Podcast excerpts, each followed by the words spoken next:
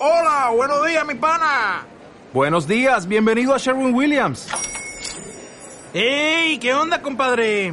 ¿Qué onda? Ya tengo lista la pintura que ordenaste en el ProPlus app. Con más de 6.000 representantes en nuestras tiendas listos para atenderte en tu idioma y beneficios para contratistas que encontrarás en aliadopro.com. En Sherwin Williams somos el aliado del PRO.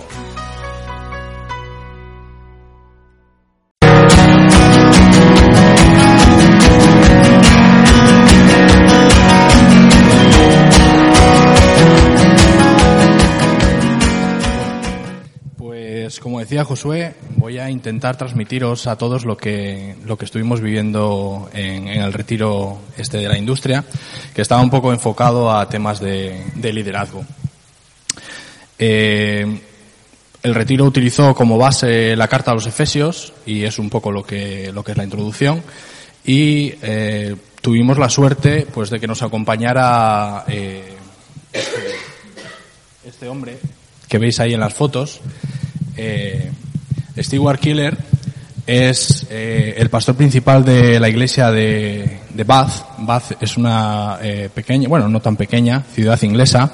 Está al oeste de Londres, a unas dos horas o así en coche. Yo he tenido la suerte de estar allí. Es una ciudad muy bonita.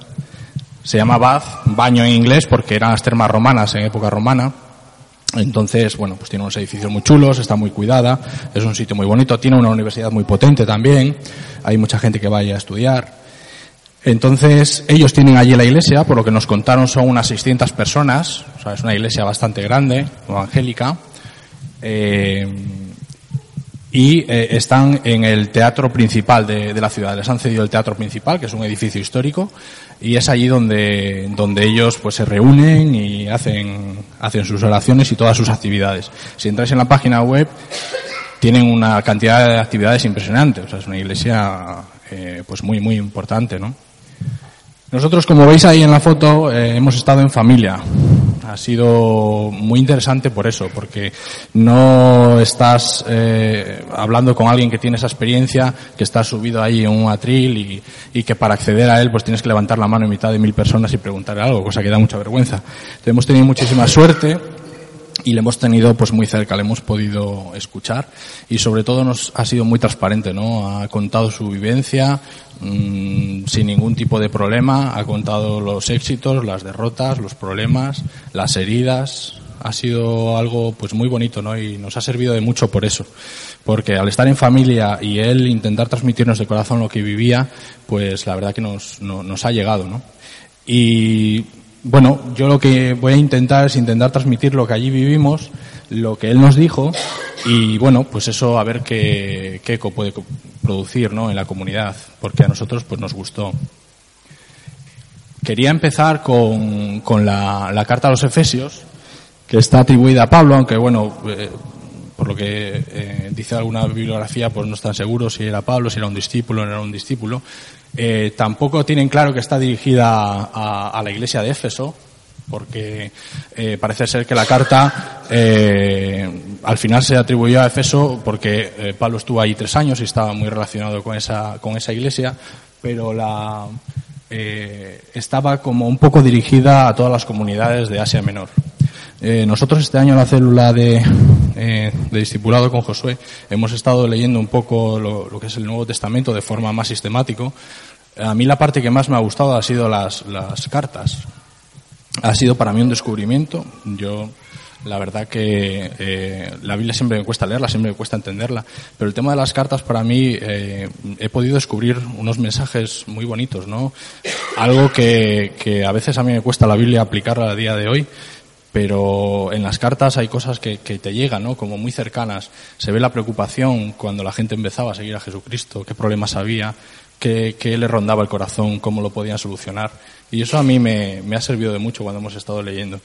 Y cuando he estado leyendo con más detenimiento la carta esta a los Efesios, pues me ha gustado mucho, ¿no? Eh, porque es una carta en positivo, ¿no? No es, hay otras cartas en las que los apóstoles a una iglesia dicen, oye, la habéis liado, vaya la que estáis haciendo aquí, esto nos hace así, nos hace así, ya os vale. Pero no, esta carta, esta carta es positiva. Intenta, intenta animar a la gente y eso jo, pues se ve pues que lo, se dice de corazón, que están muy contentos, que intentan animar y eso siempre, siempre es positivo. Tiene muchas similitudes con la carta a los colosenses, hay algún párrafo incluso que es, que es eh, muy muy similar. Lo que os comento es una exhortación positiva y eh, el objetivo de, de, quien ha escrito la, carta de Pablo eh, era un poco resolver una pregunta que surgía en las primeras comunidades, un poco de qué relación había desde el cristiano a, hacia Dios, ¿no? ¿En qué relación? ¿Dónde estaban? ¿En qué plano se situaban?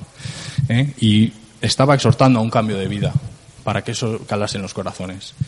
el retiro se ha centrado, o bueno, los puntos que hemos tratado eh, más ha sido Efesios 4, pero bueno, eh, os comento un poco algunas de las, eh, de las cosas que empezamos a ver, porque en Efesios eh, empezamos leyendo un poco desde el principio para, para situarnos en el contexto. ¿no? He resaltado algunos pequeños párrafos para intentar situarlo en el contexto hasta llegar ahí a, Efesios 4. ¿no? Os leo, Efesios 1. Y nos ha hecho conocer el designio secreto de su voluntad él, en su bondad, se había propuesto realizar en Cristo este designio e hizo que se cumpliera el término que había señalado. Y ese designio consiste en que Dios ha querido unir bajo el mando de Cristo todas las cosas, tanto en el cielo como en la tierra. Es decir, que ya Dios tiene un plan, ¿no? Él quiere ya eh, unir lo que hay en el cielo con lo que hay en la tierra a veces utiliza unos métodos un poco extraños, la verdad, pero el hecho es que él ya quiere unir lo que hay en el cielo con lo que hay en la tierra. Entonces, partiendo de esa base, gracias a Cristo, también ustedes, que oyeron el mensaje de la verdad, la buena noticia de su salvación y abrazaron la fe, fueron sellados como propiedad de Dios con el Espíritu Santo que Él había prometido. Este espíritu es el anticipo que nos garantiza la herencia de, que Dios nos ha de dar cuando haya completado nuestra liberación y haya hecho de nosotros el pueblo de su posesión para que todos alabemos su glorioso poder. Es decir, aquí eh, entra ya la figura de, Jesucristo y del Espíritu Santo, ¿no? Como eh, Jesucristo eh, viene y a través del Espíritu Santo pues puede darnos esa, esa salvación. Pidió que Dios les ilumine la mente para que sepan cuál es la esperanza a la que han sido llamados, cuán gloriosa y rica es la herencia que Dios da al pueblo santo y cuán grande y sin límites es su poder, el cual actúa en nosotros los creyentes. Este poder es el mismo que Dios mostró con tanta fuerza y potencia cuando resucitó a Cristo. Y lo hizo sentar a su derecha en el cielo, poniéndolo por encima de todo poder, autoridad, dominio y señorío, y por encima de todo lo que existe, tanto en este tiempo como en el venidero.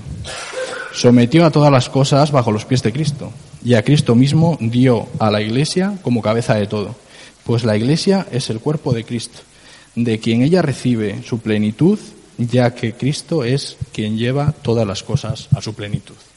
Es decir, que eh, Dios, a través de, de su Hijo Jesucristo, le otorga a la Iglesia ese Espíritu Santo, ¿no?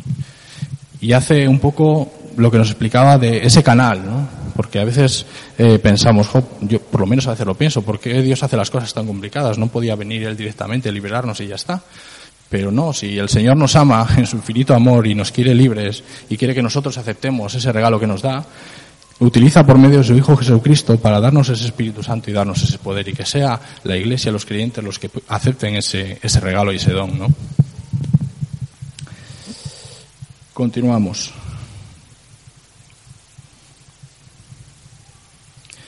Pero Dios es tan misericordioso y nos amó con tanto con un amor tan grande que nos dio vida juntamente con Cristo para que todavía estamos para cuando todavía estábamos muertos a causa de nuestros pecados. Por la bondad de Dios han recibido ustedes la salvación y en unión con Cristo Jesús nos resucitó y nos hizo sentar con él en el cielo. Hizo esto para demostrar en los tiempos futuros su generosidad y su bondad para con nosotros en Cristo. Es decir, que nos hace sentar con Él en el cielo. Que la gente que está ahí en esa iglesia se sienta con Jesucristo y se sienta con el Señor ahí en los cielos. Y eso es algo de lo que tenemos que ser conscientes, de que si somos creyentes, el Señor nos guarda un sitio en el cielo para nosotros. Y eso a veces pues nos cuesta creérnoslo. Eso nos, nos cuesta llevarlo al corazón. Nos cuesta ser conscientes de lo importante que es eso. Que estar en la iglesia y ser creyente significa mucho más de lo que aparentemente puede ser, ¿no? Un poquito más. Cristo es nuestra paz. Él hizo de judíos y no judíos un solo pueblo, destruyó el muro que los separaba y anuló en su propio cuerpo la enemistad que existía.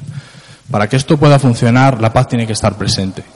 La paz tiene que ser algo que esté en la comunidad para que ese Espíritu Santo pueda fluir en todo ese camino, para que nosotros los creyentes podamos recibir ese Espíritu Santo, para que lo que hizo Jesucristo funcione de verdad.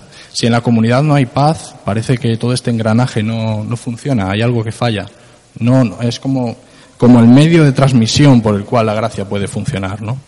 Por eso es tan importante que en comunidad, que en la iglesia tengamos paz, para que esto se pueda desarrollar, porque si estamos enfrentados unos con otros es imposible que esto funcione.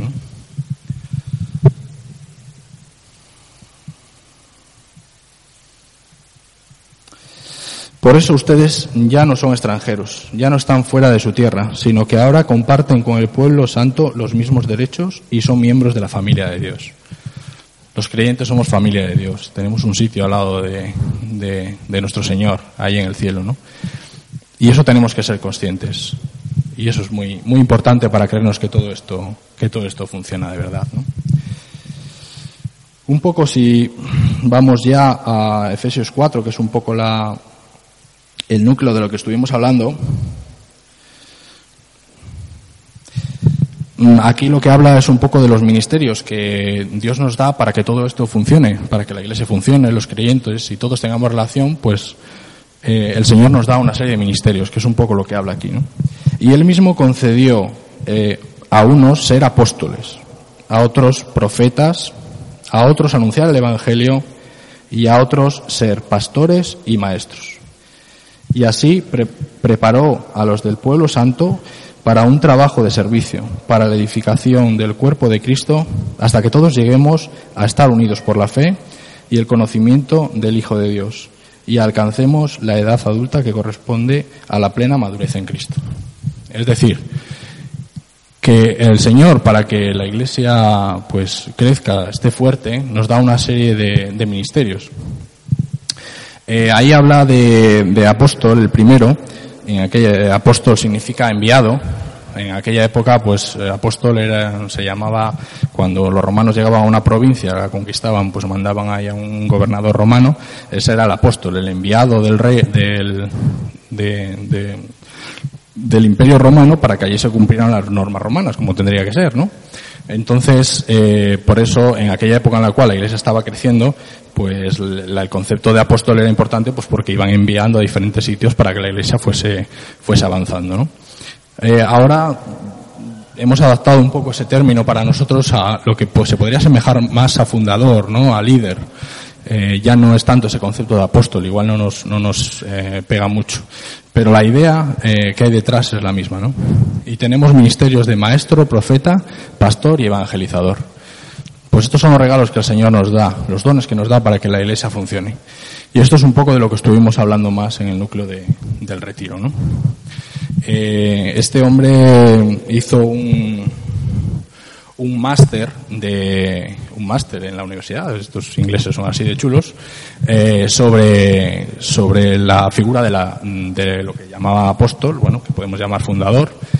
Eh, se leyó todos los libros que existían al respecto, se entrevistó con 12 eh, fundadores de Inglaterra, les hizo una serie de preguntas y lo que intentó fue sacar un poco el perfil de esa figura, ¿no? ¿Qué características debería de tener? Eh, ¿Cómo funciona? Que para que pueda ser reconocible y pueda ser aplicable esa figura. Él estuvo ha estado trabajando bastante en esto, entonces ha llegado pues a una serie de características básicas que tendría que tener esta figura.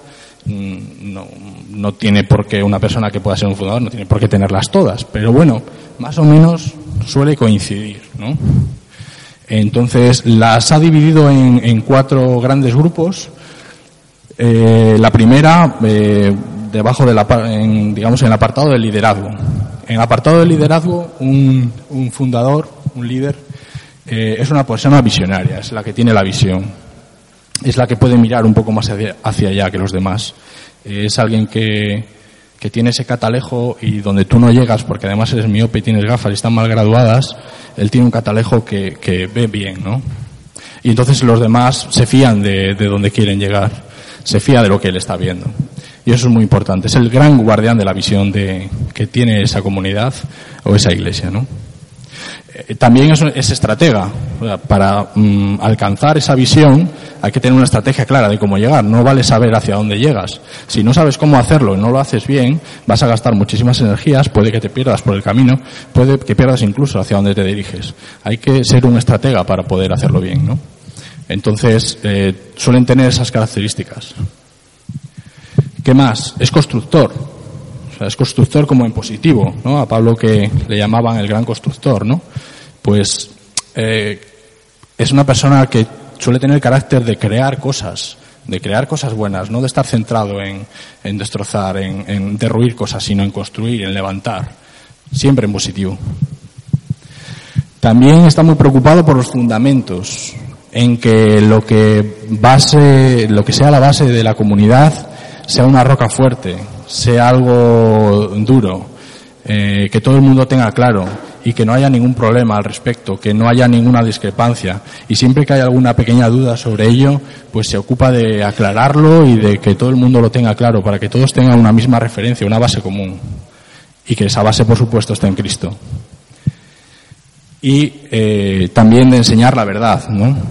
A veces es difícil enseñar la verdad porque a veces hay gente que le puedes hacer daño diciéndole la verdad, pero es algo que es una característica muy propia también de, este líder, ¿no? Otro ámbito en el cual eh, tiene una serie de características es en la parte de, de comunidad. Eh, el fundador es una persona eh, que es padre en la fe como lo mismo que un padre con un niño pequeño le va enseñando, eh, le va respondiendo preguntas con mucho amor, con mucho cariño, con, pues, con, ganas de transmitir lo mejor, pues esa es la característica que debe tener este líder, ¿no? Poder transmitir las cosas, pero de una, desde un punto de vista de padre, con cariño. A veces un padre tiene que ser estricto y duro, pero al fin y al cabo es por el amor que tiene a su hijo y por las ganas que tiene de, de que crezca en santidad y en rectitud es pastor, ¿no? Eh, de alguna manera tiene que pastorear, aunque puede que no sea su función principal, pero hay mucha gente a la cual tiene que hablar. Puede que no sea a toda una congregación, puede que se tenga que centrar en una serie de gente, puede que se tenga que centrar en líderes. Por ejemplo, este hombre contaba cómo eh, él no tiene, o sea, él es bastante pésimo pastor. Entonces, cuando la gente eh, iba a hablar con él, a decirle algo, a preguntarle algo, pues eh, se dio cuenta que gastaba muchísimas energías en eso porque lo hacía fatal. Pero sin embargo sí que había otra gente que lo hacía mejor, ¿no? Entonces contaba así como muy chistoso como cuando alguien venía a hablar con él pues le derivaba a esa otra persona. Dice, sí, sí, mira, yo te voy a presentar a este de aquí que este te va a escuchar, genial, ¿eh? Todo lo que tú digas, esta es la persona que te va a escuchar. Pero de alguna manera él sí que era pastor, por ejemplo, para otros líderes aunque es algo que, le cuesta, pero él sabe que debe gastar esas energías en otros líderes para que el día de mañana haya más líderes eh, y esa gente se pueda a su vez de ocupar de otra gente y de otra gente. Entonces, eh, de alguna manera sí que tiene que ser pastor también. Y tiene que saber trabajar en equipo, cosa muy importante, porque al fin y al cabo, pues una comunidad es una especie de equipo que tiene que engranarse. Eh, no puede ser independiente, no puede ser un fundador, un líder, no puede ser una anacoreta que está por ahí solo perdido en el monte, en una ermita. Es que no tiene, no tiene sentido. Luego también veremos la idea de lo importante que son las relaciones, ¿no? En la iglesia, que la iglesia está basada en las relaciones en las con las personas. Entonces el líder se relaciona con los demás, sabe trabajar en equipo, sabe potenciar a la gente, sabe sacar lo mejor de ese equipo de trabajo. Vale. Eh, otro ámbito en el cual el fundador eh, se define es en, la parte de la acción. Normalmente los fundadores, los líderes, tienen una característica de emprendedor, de, de, de, esa visión que tienen, pues arriesgarse y atreverse a llevarla a cabo, a cumplirla, a no quedarse por miedo metido en su hueva, que es muy cómoda y está muy calentita, pero eso no es lo que el Señor quiere, no es lo que le está pidiendo. Entonces, eh, es una persona emprendedora. También se define como plantador de iglesias, ¿no? Mm, tiene esa inquietud por llevar la iglesia a todo el mundo y, y es emprendedor en poder plantar iglesias allí donde parece imposible, donde las situaciones son más, más difíciles. Y esto apoyado pues con una característica de misionero, de pionero, un poco pues con la misma idea, ¿no? Que coge las cosas y que va adelante, que no se arruga. Y a pesar de las dificultades y lo de que el corazón está diciendo de lo complejo que es, pues que quiere seguir adelante. El último aspecto es en la autoridad. Dentro de, la parte de autoridad, pues el líder tiene que ser pues un buen gobernante. Tiene, el líder tiene que saber tratar a la gente, tiene que saber decir las cosas en el momento adecuado, tiene que poder saber tomar las decisiones correctas en los momentos difíciles y críticos. Este líder tiene mm, mm, mucho poder. Hay, hay líderes de iglesias que tienen muchísimo poder porque son responsables de muchísima gente. Entonces, tiene que tener un corazón también convertido al Señor para poder ser un buen gobernante. Eh, pues eh, normalmente eh, estos líderes fundadores pues hacen signos, prodigios, tienen determinados dones que son importantes y que los ponen al servicio de la comunidad. Tiene unas esferas de influencia. Este concepto que también nos explicó, lo que intenta explicar es que un líder, a un líder el Señor le da una visión, algo que tiene que hacer, pero tiene una zona de influencia sobre la cual aplicar esos dones que el Señor le ha dado. Él nos ponía el ejemplo de que eh, otro pastor allí de Inglaterra, que tiene un ministerio muchísimo mayor que el suyo, le llamó para que le ayudase en ese ministerio, porque querían hacer algo a nivel de todo el país de Inglaterra.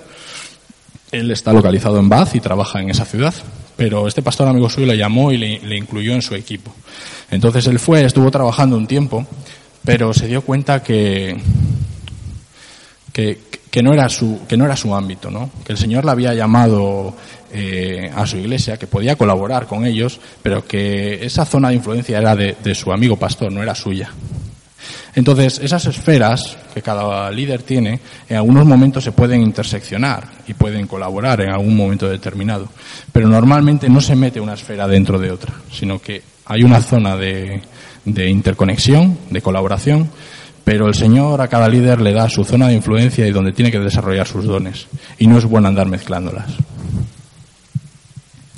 Y eh, por último, pues la unidad, ¿no?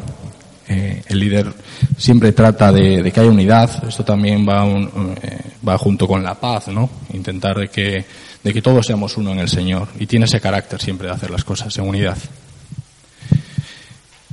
Eh, él nos explicó, a mí esta imagen me fue, me resultó muy, edificante, porque definía al líder como una persona que manejaba los platos chinos. Es decir, que tienes, bueno, ya sabéis, ¿no? Hay diferentes varillas y sobre una varilla pone un plato, le pone a girar, la siguiente pone otro plato, pone a girar, un tercero, un cuarto, y es cuando ves al, en el circo al, al chino, a quien sea, haciéndolo y dice, que pare ya, porque es que se le va a caer alguno. Entonces normalmente tiene alguno detrás que le echa un cable y dice, cuidado, que se te van a caer. Así que voy a ir detrás tuyo ayudándote. Pero el líder sigue levantando platillos, ¿no? Sigue levantando platillos. Claro, cuando estás levantando más, de vez en cuando tienes que volver atrás y darle otra vez cuerda a alguno porque se está quedando un poquitín, ¿eh? Que se queda, pero él sigue abriendo, ¿no? Entonces el que está ayudándole, lo único que piensa es decir, por favor, que pare ya. Que no levante más, que no vamos a poder con ellos. Pero él tiene ese carácter. Es lo que el Señor le ha, le ha pedido. Yo, yo he tenido esa sensación del que está detrás, diciendo, por favor, pero si ya con los que tenemos, ya no, no vamos a poder con todos, que se nos va a caer alguno, pero tampoco es demasiado importante que se caigan esos platillos. Si el Señor muestra que tiene que seguir levantándolos, no pasa nada, forma parte del juego. Él tiene que seguir levantando platillos.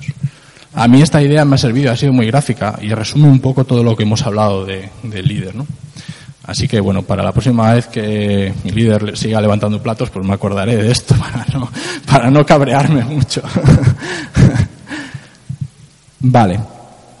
Bueno, un poco algunas características del resto de los ministerios, pues está el maestro, ¿no? El maestro pues ¿qué hace un maestro? Pues enseña, ¿no? Tiene, tiene corazón para la verdad, ¿no? Ahí en los primeros cristianos entiendo más que el maestro estaba más enfocado pues en la lectura de la, de la palabra, de todas las escrituras, de conocer en realidad la palabra del Señor para poder enseñar a los demás y transmitir la fe, ¿no? Y todos los escritos. Pero hay gente que tiene un don especial para la enseñanza, que es capaz de transmitir a los demás lo que sabe y los demás son capaces de, recibirlo. No todo el mundo tiene capacidad de transmitir conocimientos eh, de la misma manera, ¿no? Pues hay gente que tiene un don especial para ello eh, y, estaría encuadrado dentro de, de, de, esta zona, ¿no? Eh, tiene sus fortalezas y debilidades y casi todos, pues si veis, están relacionados con el fundador, ¿no? Eh, los maestros y los fundadores pues tienen también sus tensiones y sus cosas, pero normalmente es una relación, es una relación buena. Eh, puede ocurrir que el maestro como debilidad pues sean gente que tengan tendencias demasiado legalistas, ¿no? En el sentido de que, oye, artículo 3 barra 14 de la Biblia, aquí dice que esto es así. Eh, y entonces, bueno, el fundador el líder que suele tener una visión más amplia de las cosas, suele tener en cuenta más cosas, eh, no es tan sencillo, pues eh, pueden llegar a tener algún conflicto a ese nivel, ¿no? Pero siempre todos esos conflictos se tienen que salvar con una buena relación, con unidad, con amor y siempre tratarlos de una forma correcta. Siguiente, profeta. Pues hombre, aunque todos podemos eh, ser profetas en un momento dado y el Señor nos puede hablar a cualquiera en un momento determinado, sí que es cierto pues que hay, hay gente que tiene un don especial, ¿no? Como que tiene ese, ese corazón en, para el Señor, que tiene esa comunicación directa que, que, que es un don innato, pero que, que, ahí está y que sirve mucho para poder escuchar de una forma especial al Señor, ¿no? Conocemos a gente así eh, y, y, son una bendición para los demás también. Eh, está muy centrado en la palabra, en escuchar lo que el Señor también eh, le dice, tanto personalmente como al resto de la comunidad. Y eh, bueno, pues eh, estas personas también tienen fortalezas, debilidades, y en la relación con el fundador, que es un poco la pieza fundamental, pues también tiene sus tensiones, ¿no? Suelen ser también personas, pueden tener tendencias extremistas, en el sentido de que puedan tener una, pues, una revelación de que el Señor me ha dicho claramente esto, pero su labor, eh, este hombre la definía como la de un cartero, que tiene una carta que tienen que entregar, pero el cartero, lo que hace el recepcionista con la carta, mmm, no se mete, o sea, ni le va ni le viene. Él tiene que hacer su trabajo, que es llevar la carta. Lo que luego la otra persona haga con esas palabras ya no es su responsabilidad, ni tiene que tener una carga en el corazón por ello, sino que ha hecho su trabajo, ¿no? Entonces, bueno, venía a decir pues que bueno, él también, esta iglesia bueno, es, bastante, es muy carismática también, y bueno, pues tenía una persona con la que más se relacionaba a este, a este nivel de profecía y demás, y bueno, pues a veces surgían las, los roces, ¿no? El, la falta de entendimiento, que oye, que esto yo lo veo y lo veo clarísimo, y además a fulano y a Mingano también le ha confirmado, y hay que ir por aquí, y bueno, pues el líder que tiene una visión más amplia de las cosas, mmm, tiene en cuenta otros aspectos, pues a veces eh, puede que no siga esa, esa, esa indicación. También el líder, como hemos visto, pues una persona que tiene también ese, un poco esa conexión con el Señor, pero no de una forma tan estricta, sino de una forma más amplia. ¿no? Por otro lado tenemos a los pastores. Los pastores, bueno, bueno, pastores, por supuesto Jesús, pero el pastor sí que tiene ese, ese corazón para la gente. O sea, el pastor es el que su máxima preocupación es la gente. Cómo está, qué problemas tiene, cómo le puede ayudar, cómo eh, en la situación en la que está, cómo puede avanzar. No está preocupado por la comunidad, si, si hay que organizar un retiro, si hay que, eh, si hay que levantar fondos para no sé qué, eso le da igual. Lo que le preocupa es la gente. Esa es su principal característica. Y entonces, eh, generalmente tienen un fuerte don de escucha, en algunos sitios están muy nerviosos porque están hartos de tomar café con todo el mundo, entonces acaban un poco así atacados. Hay otros ya que se pasan a cerveza, que no sé si es mejor o peor, a ver, sería discutible. Y eh, bueno, pues el pastor, pues lo mismo. Tiene una serie de fortalezas, debilidades y bueno, pues tiene también sus tensiones con, con el fundador o con el líder. Eh, normalmente vienen relacionadas pues por esa predilección por las personas, ¿no? Lo mismo. Ese líder tiene que tener una cosmovisión alrededor de lo que tiene y el pastor está muy centrado en que lo principal es la persona. Y a veces, eh, sí, efectivamente, es importante, pero hay otras cosas aparte que hay que tener en cuenta. Vale, y por último, pues el evangelizador, ¿no? El evangelizador lo que tiene es el corazón para la cosecha de Dios.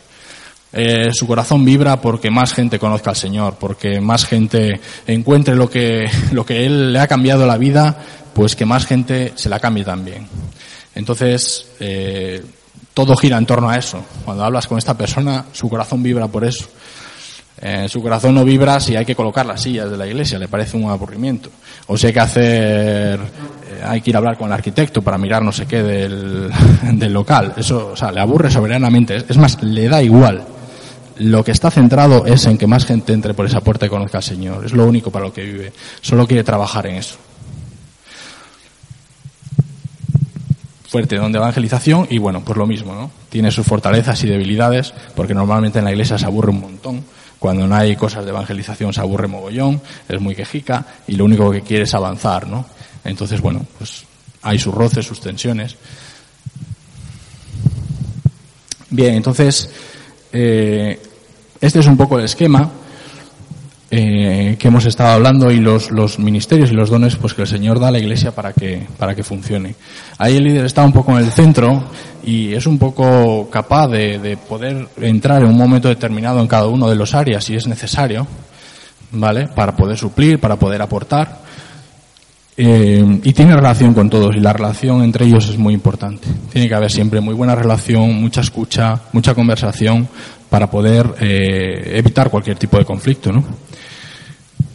Hay un ministerio más que este hombre nos dijo que era muy importante y él se atrevía a decir que si pudiera cambiar la Biblia, cambiaría esta parte e, e incluiría un ministerio de administración porque sin ese ministerio de administración todos los demás no funcionan, la iglesia no funciona, todo sería un caos. Entonces, él, ahí en su iglesia tiene dos personas que son unas máquinas, según él, y que cuando tiene que organizar unas conferencias, pues va donde una persona y dice, a ver, mira, yo quiero organizar unas conferencias, quiero invitar a fulano, a mengano, a citrano, eh, organízate. Entonces esa persona ya no la vuelve a ver y en dos meses pues ya le trae todo el planning, las conferencias, las fechas, cuándo va a ser, cuánto va a costar, dónde se va a hacer, no sé qué, no sé cuánto. Entonces eh, él, si tiene que hacer eso, pues eso sería un caos, porque no tiene ese don. Pero tiene una persona específica que toda su energía la dedica a eso y lo hace de una forma muy efectiva y muy eficiente. Sin ese ministerio todo lo demás se caería. Por eso, bueno, se atrevía a decir que cambiar la Biblia, a mí me parece demasiado eso de cambiar la Biblia, pero bueno, lo decía en forma de broma. ¿eh? Eh, este esquema también, eh, si nos fijamos, tiene como, como dos partes, ¿no? Un poco para enlazar lo que estábamos hablando antes. Tiene una parte donde ahí el profeta, el maestro y el, el fundador líder están mirando hacia el Señor, lo que el Señor quiere de, esa iglesia, de esa comunidad, mientras que el pastor y el evangelizador están más enfocados hacia, hacia la gente. Un poco se reparte se reparte ese trabajo, ¿no? Y de esta manera podemos conseguir esa comunicación de la que hablábamos al principio en la carta de los Efesios. Este esquema se basa en lo que dice, de que los creyentes somos familia de Dios y estamos comunicados. Entonces la Iglesia también facilita esa comunicación. Otra cosa importante, que es que un, maestro no puede ser un profeta en un determinado momento. Si yo me defino un, evangelizador no puede en un momento determinado ser un pastor. Eh, también nos decía que eh, el, uso de, las, de, las, de, los conceptos es importante, pero ahí en su iglesia nadie le va llamando a el apóstol, ni nadie va llamando a no sé quién profeta, ni nadie va llamando a no sé quién evangelizador. Al fin y al cabo son ministerios, dones que el Señor nos da, cada uno sabe los que tiene y al final en la iglesia se reconoce. Pero, ¿qué significa? Que porque mi, mi don sea evangelizar, no puedo ocuparme de alguien en un momento determinado que necesita que le escuchen, que necesita que le quieran. Pues claro, todos podemos amar, todos podemos dar ese amor, ¿no? No porque tú seas un maestro y, y bueno, pues sepas mucho de, de, pues de todas las escrituras, de todo lo que tiene que ver con la iglesia y lo enseñes, no puedas en un momento determinado eh, hablarle a alguien del Señor que está alejado de Dios. Claro que puedes. Esa es la fortaleza de la Iglesia. En un momento determinado todos podemos ejercer de cualquiera de los ministerios. Es cierto que tú tendrás un don específico, especial, el cual desarrolles y sea tu gran potencial. Pero no significa que el Señor en un momento determinado, aunque tú seas maestro, no te dé una palabra para la comunidad o para ti mismo. Hay que romper esas barreras y dejar que el Espíritu actúe. No tenemos que estar encasillados en un determinado, un determinado, en una determinada posición. No es necesario. El Señor puede actuar en cualquier momento y debemos dejarle. Otra cosa es ese don que nos ha dado que hay que potenciar. Pero el Señor puede actuar en cualquier momento. Vale, y eh, un poco para finalizar, os quiero resumir aquí eh, las ideas del liderazgo, porque mientras iba explicando todo esto, pues iba también dando ejemplos de los problemas que tenía y cómo esto se enfocaba dentro del liderazgo. ¿eh? Lo englobó en dos, en dos partes. Él estuvo hablando mucho de las áreas fuertes y de las áreas débiles, cosa que nosotros también estamos hablando en esta comunidad últimamente mucho. Por eso todo lo que hablábamos estaba en línea de lo que, de lo que últimamente venimos hablando. ¿no? Hablaba de lo importante que insistía mucho en que la, iglesia es relación entre las personas. Una iglesia no es mejor cuanta más gente tiene, es mejor cuanta mejor relación entre la gente que hay tiene. Entonces, no debemos de utilizar las vulnerabilidades de la gente que tenemos a nuestro lado para, para poder manipular a esas personas, sino que la relación debe ser sincera, de amor, de confianza. Entonces, eso tiene que ser un entorno seguro en el cual la vulnerabilidad la podemos enseñar, pero nadie debe hacer uso de ella para hacer daño a otra persona, obviamente. ¿Vale? Eh, a mí me gusta mucho esta idea porque todos tenemos esas zonas fuertes y débiles, pero si a mí, por ejemplo, me pasa, sé más o menos cuáles son mis zonas fuertes y mis débiles, pero lo que tiendo es a intentar potenciar las débiles para intentar estar más equilibrado para aquello que hago peor, pues intentar esforzarme para hacerlo mejor, para la próxima vez que me toque, no sé qué, pues poder estar a la altura. Pero eso requiere un esfuerzo en energía mm, de mí que no invierto en potenciar aquello que realmente hago bien. De forma que si todos nos dedicamos a intentar mejorar nuestras zonas débiles, al final lo que realmente hacemos bien no lo conseguimos mejorar donde podemos dar fruto, donde podemos llegar a los demás, donde podemos realmente ser plenos en Jesucristo, es en el don que nos ha dado y en desarrollarle para los demás. Por eso él se centraba mucho en potenciar aquello que hacía bien.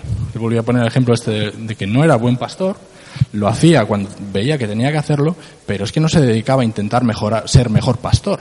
Él se intentaba dedicar a ser líder de esa, de esa iglesia, a hacerlo lo mejor posible, que era lo que el Señor le había mandado y el don que tenía. Entonces lo que se ocupaba era que sus zonas débiles no fuesen un estorbo ni un problema, no fuese, no le pudieran llevar a pecar, ni le pudieran llevar a, a un mal sitio para poder desarrollar plenamente sus zonas fuertes. A mí esto mm, me ha gustado mucho y me lo, lo, me lo tomo para mí mismo porque, porque es algo que, que puede dar mucho, mucho fruto esas zonas débiles hay que controlarlas porque gracias a Dios estamos en una comunidad que tiene hermanos. Es decir, que si lo que haces tú mal, puede que haya otro hermano que lo haga realmente bien y que sea su don. Entonces, ¿para qué te vas a empecinar en mejorar tus zonas débiles? Si las, las débiles puede que haya otro que lo haga muchísimo mejor. Estamos en comunidad, eso es genial, es la gran ventaja, aprovechémoslo. Otra cosa es que no haya alguien que lo haga. Eh, sobre todo en las iglesias cuando están empezando, que son cuatro gatos, pues al final hay que hacer de todo, te guste, no te guste, pero él remarcaba mucho la importancia de que la balanza siempre fuese positiva. Si tú haces lo que no te gusta durante mucho tiempo, al final acaba más quemado más que la pipa de un indio y rebotado y quieres dejar al Señor y no quieres, no quieres nada que ver con esto. Hay momentos en los cuales tienes que hacerlo, es necesario, pero la balanza siempre tiene que ser positiva, es decir, siempre tienes que estar mm, estando más tiempo con las cosas que tú realmente te gustan, lo que te llena, que lo que realmente, pues bueno, no te gusta, pero hay que hacer. Si estás mucho tiempo con la balanza descompensada, puede que el Señor, pues, te, te acabes quemando, ¿no? Y eso no, eso no es lo que quiere el Señor. Así que hay que tener mucho cuidado con eso. Y también es importante reconocerlo, si estáis en esa situación. Y decir, mira, esto, pues no, así no puedo estar. Y como es relación la iglesia, pues hablarlo. Y también se centró mucho la parte del liderazgo, pues en trabajar en equipo, ¿no? Cuán importante es la forma de crecer, en esa iglesia de 600 estaban intentando trabajar en pequeñas comunidades de 50 personas, a tener su mega reunión. No sé cuándo será, igual era una vez al mes, yo qué sé. Bueno, apuntar a 500, 600 personas es un, circo curioso. Entonces, habían dividido la iglesia en pequeñas comunidades de 50 personas y esas pequeñas comunidades de 50 personas, a su vez, tenían células mm, no más de 12 personas. Entre 10 y 12 personas. Entonces se daban cuenta que una persona eh, en una iglesia tan grande, pues al final se pierde, no tiene relaciones con la gente, eh, no sabes quién es tu hermano, ni siquiera el que está al lado. Entonces a medida que vas bajando en el equipo, en el grupo pequeño, puedes hablar, puedes sentirse identificado, puedes contar tus miedos, puedes aprender y crecer en Jesucristo. Si tienes un, un grupo ya mediano de unas 50 personas, pues bueno, no las conoces a todas, aún así, pero bueno, te sientes que no, que no eres un grupo de frikis, que estás solo, sino que hay, bueno, un grupo bastante gente que más o menos sigue, sigue en esa línea. Y ya luego cuando tienes el grupo grande, esa, toda esa gente se identifica con esa visión y con esa misión que, esa, que ese grupo tiene. Pero no están solos y sabe que hay otro grupo de gente que les ayuda y que les apoya. Entonces, eh, por eso un poco eh, hacían esa diferenciación y trabajaban eh, de esa forma. Y era una forma de crecer, tanto interiormente como eh, comunitariamente. Eso, ese equipo tiene que ser una zona segura para poder mostrar vulnerabilidades. No es un problema mostrar esas vulnerabilidades. Es, es bueno. Él nos contaba cómo eh, en una reunión eh, que tenía con su equipo de líderes llegó eh, y en un momento determinado pues se pusieron a, a criticarle abiertamente. Esto está mal, esto lo has hecho mal, esta predicación la hiciste mal. Y él, que no estaba pasando un buen momento, se puso a llorar. O sea, pero desconsoladamente, delante de ellos, se puso a llorar, ¿no? Entonces, eh, eh, bueno, pues la gente reaccionó. Que lo había hecho mal, y dice, sí, lo he hecho mal, pero es que ya no puedo más, ¿no? Mostró esa debilidad. Tengo este problema, estoy fatal. Eso no es que le haga ser más débil, eso es que le hace confiar en los demás para ayudarle a que esa vulnerabilidad no sea un problema, ¿no? Entonces tenemos que creer, el grupo de trabajo es una zona segura para trabajar estas vulnerabilidades. Eh, la iglesia está basada en relación. Es importantísimo, insistió mucho en que la relación es muy importante. Hablar, estar, conocerse, compartir, no tener miedo a mostrarse a los demás, eso es la, base de la iglesia. Es lo que nos diferencia de una gran corporación o de una gran empresa.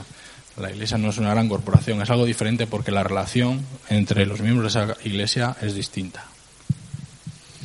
Eh, el líder también, esto también me resulta curioso porque en los libros que leemos de Bill Hybels, de, de Rick Warren, habla de lo mismo. El líder tiene que estar rodeado de un equipo en el que se lleve bien con ellos, interactúe bien con ellos, confíe en ellos, si no, mmm, las cosas no van a funcionar. Al fin y al cabo supongo que somos humanos y tenemos nuestras debilidades, nuestras fortalezas, pero eso es muy importante también. Y sale en todos los lados donde miramos, nos recalcan esta idea y eso es muy importante. Y eh, el equipo siempre debe estar sometido a la autoridad del líder. Esto siempre, eh, pues hay gente que le cuesta más, otros que le cuesta menos, problemas de autoridad. Él nos contó algunos problemas de autoridad que tenía su propia iglesia, unos resueltos y otros sin resolver, y que no sabía cómo iba a resolver. Eh, pero me llamó la atención uno que decía que eh, su, el ministerio de su iglesia, que bueno, tiene una asociación de iglesias internacional, pues lo llevaba una chica que eh, había crecido muchísimo ese ministerio, había crecido una barbaridad de gente, pero eh, pues como esa persona, como que ese ministerio lo hacía suyo y no acataba la autoridad de, del líder. ¿no? Entonces, eh, lo que hizo fue decirle que se marchase. Eh, fue una decisión muy difícil, porque claro, toda la congregación dice, oye, pero bueno, esta persona está levantando este ministerio, eh, está llenando esto de jóvenes, eh, ¿cómo haces eso, no? Pero llevaba las cosas desde su propia perspectiva, no seguía, no acataba esa autoridad, no se abría la visión que le daba la comunidad. Y eso a largo plazo lo que puede producir es muchísimo daño, muchísimos problemas. Entonces la autoridad es algo que hay que asumir porque es muy importante para realmente hacer esa función allí. Y por último, siempre ser muy claro para, para, evitar los conflictos. Hablar siempre de corazón, de forma clara, si hay que repetir las cosas, repetirlas, ponerlas por escrito, grabarlas en el, en el teléfono y luego ponértelo por la noche y repetirlo, no sé, hacer lo que sea, pero que no quede ninguna cosa en el tintero.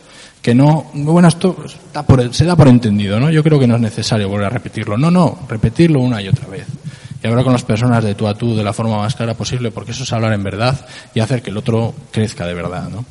A veces es difícil, es duro, y él nos contó algún caso también que le había pasado, pero es la, forma correcta de hacer las cosas. Entonces, yo con esto acabo. Eh, a mí me gustó mucho. Mm, me ha gustado mucho también volver a leer eh, Efesios. Os animo a leerlo. En los siguientes capítulos habla, pues eso, ¿no? Del hijo, del padre, eh, del, matrimonio, esposas, amad vuestros maridos. Y en el, y, eh, eh, maridos, amad a vuestras mujeres como a la iglesia. Bueno, muy, muy bonito, ¿no? Da una serie de pautas para poder vivir todo esto en la época en la cual estaban, obviamente. Y en el último capítulo, pues, anima a la gente adelante, ¿no? Y les dice, esto no es fácil, hay muchísimos problemas, pero seguid adelante, que el Señor está con vosotros y el Espíritu Santo también.